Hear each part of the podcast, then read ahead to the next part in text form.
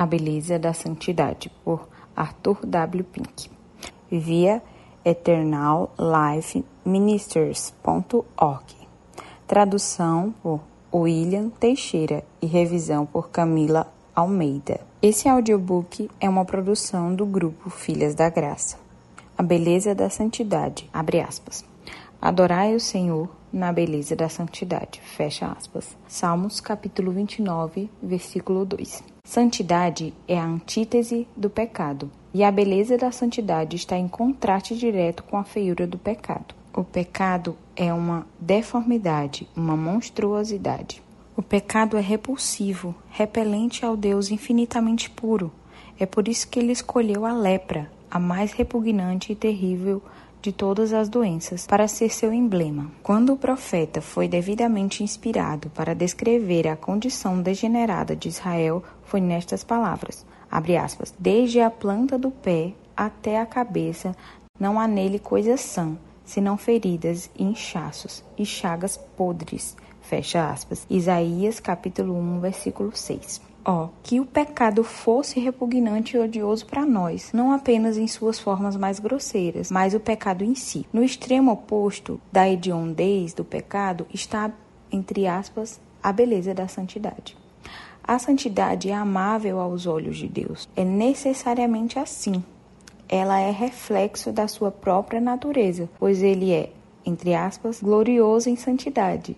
Êxodo capítulo 15, versículo 11. Ó, que ela possa ser cada vez mais atraente e mais sinceramente buscada por nós. Talvez a maneira mais simples de trazer à tona a beleza da santidade será em contrastá-la a partir das belezas temporais e do sentido. Em primeiro lugar, a beleza da santidade é imperceptível para o homem natural, e é aí que ela difere radicalmente das belezas da mera natureza. Ele pode contemplar e admirar um lindo vale, o rio que flui suavemente, os pinheiros da montanha, a queda d'água da cachoeira, mas para a excelência das graças espirituais, ele não tem olhos. Ele considera como covarde alguém que, pela graça, humildemente se submete às provações dolorosas. Ele olha para aquele que nega a si mesmo por amor de Cristo como um tolo. Ele considera o homem que segue rigorosamente o caminho estreito como aquele que perde o melhor da vida. O homem natural é totalmente incapaz de discernir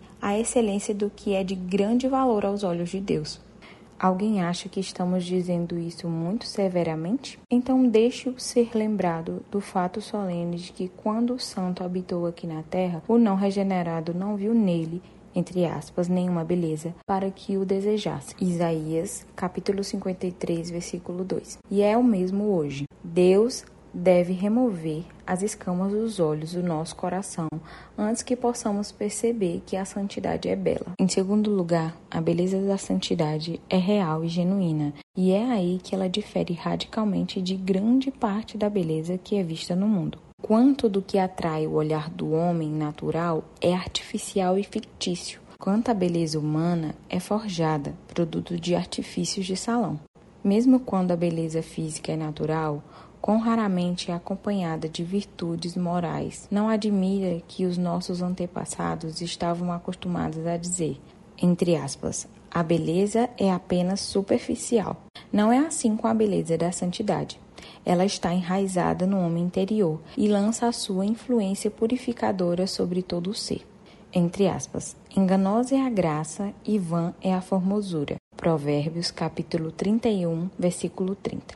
Mas a santidade não decepciona seu possuidor, pois a sua beleza é espiritual e divina. É verdade que há muitas falsificações no mundo religioso, mas o artigo genuíno tem um anel que ele, o piedoso, não pode confundir.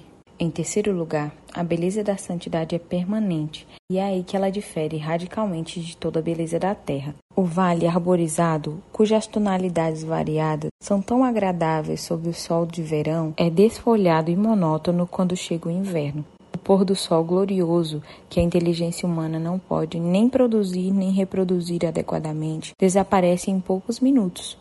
O mais belo rosto humano murcha rapidamente, entre aspas. Toda a sua beleza se foi, Lamentações, capítulo 1, versículo 6.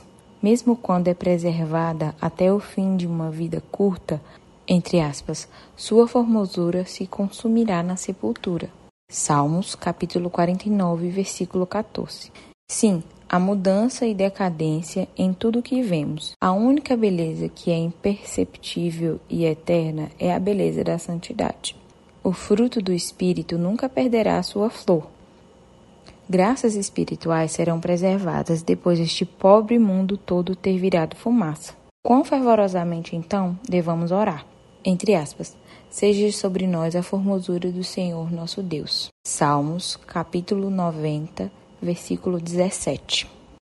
Em quarto lugar, a beleza da santidade é satisfatória, e é aqui que ela difere radicalmente da beleza das coisas do tempo e sentido. Mais cedo ou mais tarde, estas igualmente enfastiam-se em alguém, senão deixam um vazio doloroso. Observe o viajor que peregrina de leste a oeste, de norte a sul, buscando novas paisagens. Em quanto tempo ele se cansa, descobrindo que a paisagem mais bela não pode fornecer o contentamento de espírito e paz de coração. O homem é mais do que uma criatura material e, portanto, requer algo mais do que coisas materiais, não importa quão belas, para atender às suas necessidades. São as coisas do espírito somente que dão satisfação. Entre aspas, piedade com contentamento é de grande ganho. 1 Timóteo, capítulo 6, versículo 6. Na verdade, o cristão nunca está satisfeito com a sua própria santidade. Sim, ele continua a ter fome e sede de justiça até o fim da sua jornada no deserto. Apesar do mais santo que sejamos, o mais próximo que andemos de Deus, o mais real descanso da alma que desfrutemos, e a abençoada sequência demonstrará o contraste ainda mais claramente. Ao invés de descobrir que só temos perseguido as sombras, o cristão tem a certeza, entre aspas, eu me satisfarei na tua semelhança quando acordar. Salmos, capítulo 17, versículo 15. Em quinto lugar, a beleza da santidade é glorificar a Deus, e é aí que ela difere radicalmente da beleza humana. Glorificar o seu Criador é o dever sagrado do homem, e nada honra-o tanto quanto o nosso caminhar na separação do que é desagradável para ele. Mas, infelizmente, encantos físicos e graças espirituais raramente são encontradas nas mesmas pessoas. Um notável exemplo disso é visto no caso de Absalão, de quem está registrado entre aspas. Não havia, porém, em todo Israel homem tão belo e tão aprazível como Absalão. Desde a planta do pé até a cabeça não havia nele defeito algum. 2 Samuel, capítulo 14, versículo 25 ainda que não temia a Deus e tenha perecido em seus pecados. Como muitas mulheres têm usado seus atrativos pessoais para seduzir os homens em vez de exaltar a Deus. Como o homem abastado e bonito tem utilizado seus dons para autoglorificação em vez de usá-los para o louvor de Deus. Mas a beleza da santidade sempre redunda em honra do seu autor. Entre aspas, adorai o Senhor na beleza da santidade. Este é o único tipo de beleza que o Senhor se importa em nossas devoções. Entre aspas, a santidade é para a alma, como a luz é para o mundo, para ilustrá-la e enfeitá-la. Não é a grandeza que nos coloca diante de Deus, mas a piedade. Thomas Watson. Deus não se deleita em arquitetura enfeitada e vestes caras é a beleza da pureza interior e santidade exterior que agrada ao três vezes santo. Sinceridade de coração, fervor de espírito, reverência de comportamento, o exercício da fé, as saídas do amor são alguns dos elementos que compõem, entre aspas, a beleza da santidade em nossa adoração. Ore para que o Espírito Santo use essas palavras para trazer muitos ao conhecimento salvador de Jesus Cristo.